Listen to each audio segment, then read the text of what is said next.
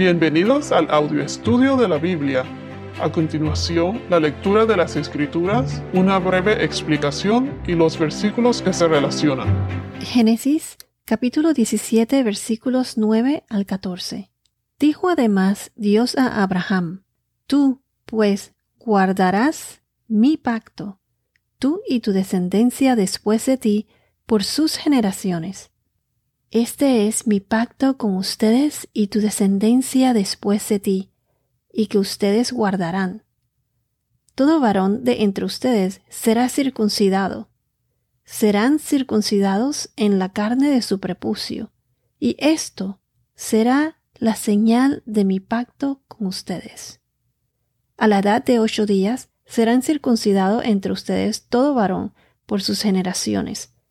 Asimismo, el siervo nacido en tu casa, o que sea comprado con dinero a cualquier extranjero, que no sea de tu descendencia, ciertamente ha de ser circuncidado el siervo nacido en tu casa o el comprado con tu dinero. Así estará mi pacto en la carne de ustedes como pacto perpetuo. Pero el varón incircunciso, que no es circuncidado en la carne de su prepucio, esa persona será cortada de entre su pueblo. Ha quebrantado mi pacto. En este capítulo hemos visto que en los versículos 2 al 8, Dios habló con Abraham. Ya no es Abraham, sino que le cambió el nombre a Abraham porque de ahí en adelante sería el padre de multitud de naciones. Mencionamos que el pacto original, además de ser un pacto eterno, fue un pacto unilateral. Dios lo hizo para Abraham. Fue en donde Abraham solo observó. Y recuerden que aquí fue cuando el Señor, en forma de una antorcha de fuego, pasó de entre las mitades de los animales que Abraham había preparado según las instrucciones que Dios le había dado. Esto fue en Génesis capítulo 15. Esa fue la señal que le dio Dios. Aquí Dios le recuerda ese pacto y además establece un nuevo pacto no solo con Abraham, sino con todos los de su casa, su descendencia y generaciones después de él. Vimos que en el versículo 9, este pacto no es un pacto unilateral. Esta vez requiere de la participación de Abraham, su descendencia y generaciones después de él. Y es un pacto que deberían guardar. Y para ser parte de ese pacto que ellos deberían guardar, Dios estableció como señal, como señal y sello de su pacto, la circuncisión. Dios dice, todo varón de entre ustedes será circuncidado. La circuncisión identificaría al pueblo de Israel como los elegidos por Dios. A su vez también era una muestra de fe y obediencia, era una señal de fidelidad al Dios verdadero, al Dios de Abraham. Y mencionamos que también hace sentido que el órgano reproductivo era parte integral de este pacto, ya que involucraba la reproducción, pues, descendencia y generaciones. Noten también que fue algo, es algo privado y personal. Y mencionamos también que ya en, eh, en esa época o desde antes, otras culturas practicaban la circuncisión esta no fue la primera vez que la circuncisión fue establecida. O sea, ya eso eran prácticas que se hacían antes por diferentes culturas y por diferentes motivos. Pero Dios entonces adoptó esa práctica como señal, como una señal para distinguir a sus siervos, al pueblo de Israel. Y como dice aquí, Él, Dios, Él sería su Dios. Pero algo muy importante es que la señal, o sea, el sello de la circuncisión, también señala a Jesús, nuestro Salvador, el que cumpliría todas las promesas del pacto de Dios. Este es un pacto profético porque prefigura lo que va a pasar en el futuro, lo que todavía no se ha cumplido. O sea, en el futuro es cuando se va a cumplir completamente el pacto de Abraham. Abraham. La Biblia tiene un tema general. ¿Y cuál es ese tema? De todos los libros de la Biblia, ¿quién es el protagonista principal? Jesús. ¿Y cuál es el tema general que se destaca en toda la Biblia? Esto se podría contestar con una pregunta. La pregunta sería, ¿cómo volvemos nosotros a lo que era antes de que el hombre cayera en el pecado para poder estar en la presencia, en la presencia de Dios? Cuando Adán y Eva caminaban en, eran perfectos y caminaban en la presencia del Señor, cómo volver a Edén, no al lugar, sino al estado del ser, para que podamos ser perfectos y caminar en la presencia del Señor, así como lo fue al principio con Adán y Eva, cuando estaban en el jardín de Edén, antes de el pecado. Recuerden que en el capítulo de Génesis, el capítulo 3 de Génesis, versículos 8 y 9, Adán y Eva estaban sin pecados, eran perfectos y podían caminar en la presencia del Señor, perfectos sin pecado. Tenían una relación con el Señor. Vivían en el paraíso. Caminaban en su presencia. En este capítulo 17 de Génesis, ¿qué fue lo que le dijo Dios a Abraham en los primeros versículos? dice, anda delante de mí y sé perfecto. Y entonces él estableció el pacto con Abraham. Cuando, volviendo a la creación, cuando Adán y Eva, cuando ellos pecaron, ya hemos explicado antes que cuando ellos pecaron, ellos ya no podían estar en la presencia del Señor, porque el pecado no puede estar en la presencia del Señor. Entonces ellos fueron separados de Dios. En Isaías capítulo 59, versículos 1 y 2 dice, La mano del Señor no se ha acortado para salvar, ni su oído se ha endurecido para oír, pero las iniquidades de ustedes han hecho separación entre ustedes y su Dios, y los pecados le han hecho esconder su rostro para no escucharlos. Entonces el pecado les separó, pero ¿qué pasó? hubo una esperanza.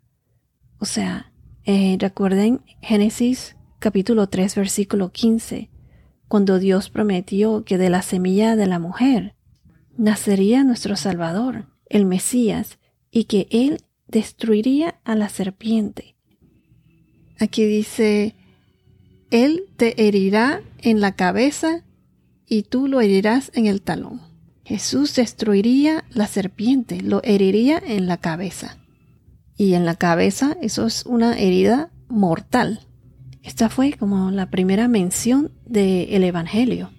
Entonces, el hombre era perfecto y caminaba en la presencia de Dios en Edén.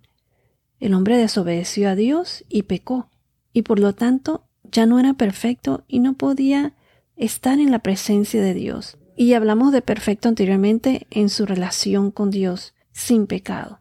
Recuerden que después del pecado, de que el hombre cayó en el pecado, Adán, en Génesis capítulo 3 versículos 23 y 24, ellos fueron expulsados del jardín de Edén, porque pecaron, fueron separados de Dios. Pero Dios prometió un Salvador, la semilla que nacería de la mujer, la semilla que supernaturalmente nacería de la mujer, porque recuerden que María era virgen. Entonces, Dios prometió la redención de los pecados por medio de Jesús. ¿Cómo Dios lleva a cabo su plan? Pues Él escogió a Abraham y le dio, y ahí fue donde le comenzó, le dio sus promesas, los pactos. Por eso es que Satanás, por más que trató de interrumpir esa promesa, pues del nacimiento de Jesús, pues no pudo. La crucifixión de Jesús fue dada. Él nació, fue crucificado, murió y resucitó de entre los muertos, y vendrá por nosotros nuevamente. Y Él pagó por nuestros pecados, y gracias a Él somos adoptados como hijos de Dios, y seremos parte de ese nuevo reino, y así poder estar en la presencia del Señor, como antes lo era con Adán, cuando él estaba en la presencia del Señor, pero estaremos con Él en su nuevo reino. Y para esto nosotros pasamos por un proceso de transformación. Al proclamar nuestra fe, primero somos justificados porque Jesús nos justificó al morir por nosotros en la cruz. De ahí pasamos al proceso de santificación, que es nuestro caminar y nuestra relación con Él. Aceptamos a Jesús por fe, a Dios nuestro Señor. Caminamos con Él y al morir físicamente, pues somos glorificados. Y es ahí cuando podremos estar en la presencia del Señor. Pero eso lo cubriremos más, más adelante. A lo que quiero llegar es que al aceptar a Jesús por nuestra fe, pasamos por una transformación, por ese proceso de transformación. ¿Y qué tiene que ver esto con la circuncisión? Como les mencioné antes, la circuncisión apuntaba hacia Cristo, o sea, al presagiar el nacimiento de Jesús. Y les mencioné que la circuncisión es una señal que tiene como un doble sentido, o sea, tiene un doble significado o propósito, tanto en el Antiguo Testamento como en el Nuevo Testamento. En el Antiguo Testamento es una señal externa, física, el corte de la carne, en donde hay un derramamiento de sangre. Eso es en el Antiguo Testamento. Y ahora luego, en el Nuevo Testamento, se convierte en una señal espiritual o interna. Se convierte en la circuncisión del corazón, la circuncisión espiritual del corazón. Y esta circuncisión espiritual, ¿con quién está vinculada? Con Cristo, nuestro Señor. Este era un símbolo de cortar la vida, la vieja vida del pecado, purificar el corazón y dedicarse a Dios. Así como se corta un pedazo de piel, la circuncisión física, o sea, externa, de afuera, en el Antiguo Testamento, así en el Nuevo Testamento, asimismo, cortas o dejas atrás la vida mundana para tener un corazón nuevo dedicado al Señor, dedicado a Dios. La circuncisión espiritual, interna. Esa transformación que mencioné antes representa la circuncisión espiritual interna, que es Jesús en la cruz. Él nos transforma por medio de nuestra fe. Al tener fe, somos transformados por el Espíritu Santo. Si vamos a Deuteronomio capítulo 10, versículo 16, Deuteronomio 10, 16 nos dice, Circunciden pues su corazón y no sean más tercos. Y como mencioné antes, la circuncisión es cortar la carne, y por eso es una señal apropiada del pacto, para que el pueblo de Dios, los seguidores o siervos de Dios, no pongan su confianza en la carne, o sea, en las cosas de este mundo, sino que pongan su confianza y fe en Dios. En aquella época, en un pacto, pues la sangre tenía que ser derramada de alguna manera. Entonces, ya en el Antiguo Testamento, la circuncisión había ahí derramamiento de sangre. En el Nuevo Testamento, pues con Jesús crucificado, Él derramó su sangre. Y esa es la señal de la circuncisión, pero la señal de la circuncisión de la fe, del corazón la circuncisión interna espiritual. Es por eso que el pacto de la circuncisión es tan importante y muy poco lo hablan porque, claro, es algo medio embarazoso y medio raro, pues el, está involucrada ahí el órgano masculino, reproductivo masculino.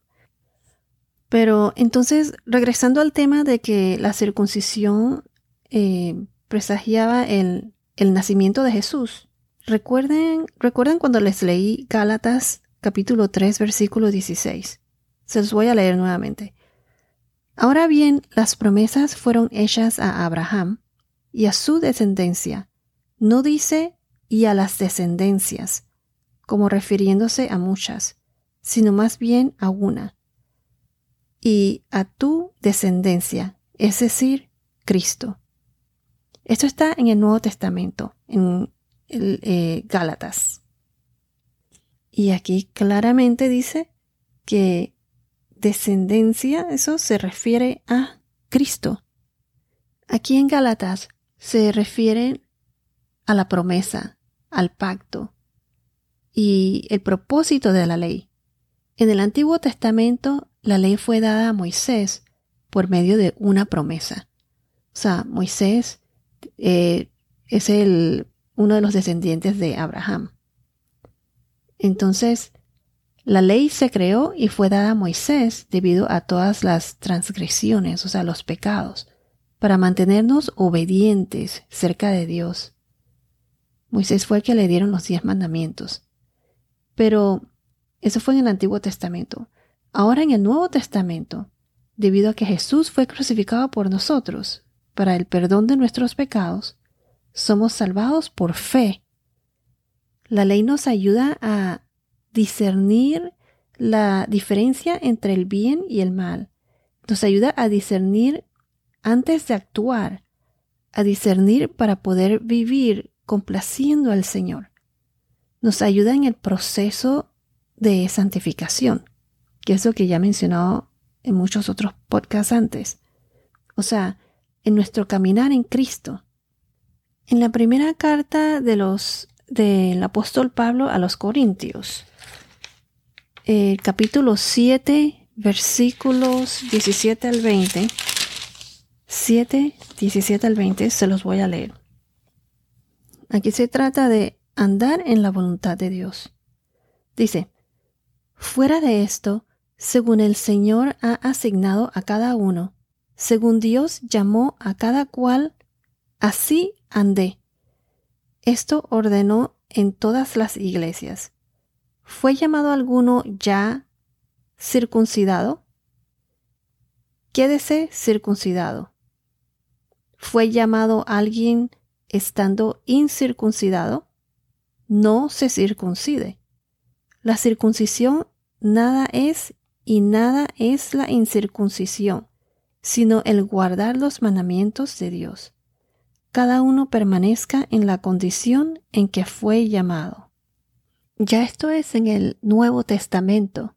Aquí Pablo explica que es por fe que el estar circuncidado o no estar circuncidado, si ya lo estás y no lo estás, no tienes que circuncidar, sí, hacer la circuncisión, porque ya Jesús pagó por ese precio, pagó por nuestro precio. Somos salvos por fe. El que eres circuncidado o no, eso no garantiza la salvación.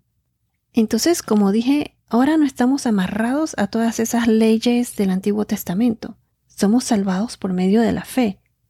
Al amar a Dios automáticamente nos hace cumplir con la ley o nos ayuda en esto, los mandamientos y todo eso pues. No somos salvados por cumplir la ley, sino por nuestra fe en Jesús, en Dios nuestro Señor. Y la obediencia a Dios es el resultado de nuestra fe. En el Antiguo Testamento los israelitas se aferraban a la ley eh, porque pensaban que al hacer esto les garantizaba la salvación. Por eso cada vez que pecaban se requería el derramar la sangre con los sacrificios de los animales para el perdón de los pecados. Pero la salvación no es una recompensa, la salvación es la razón para obedecer.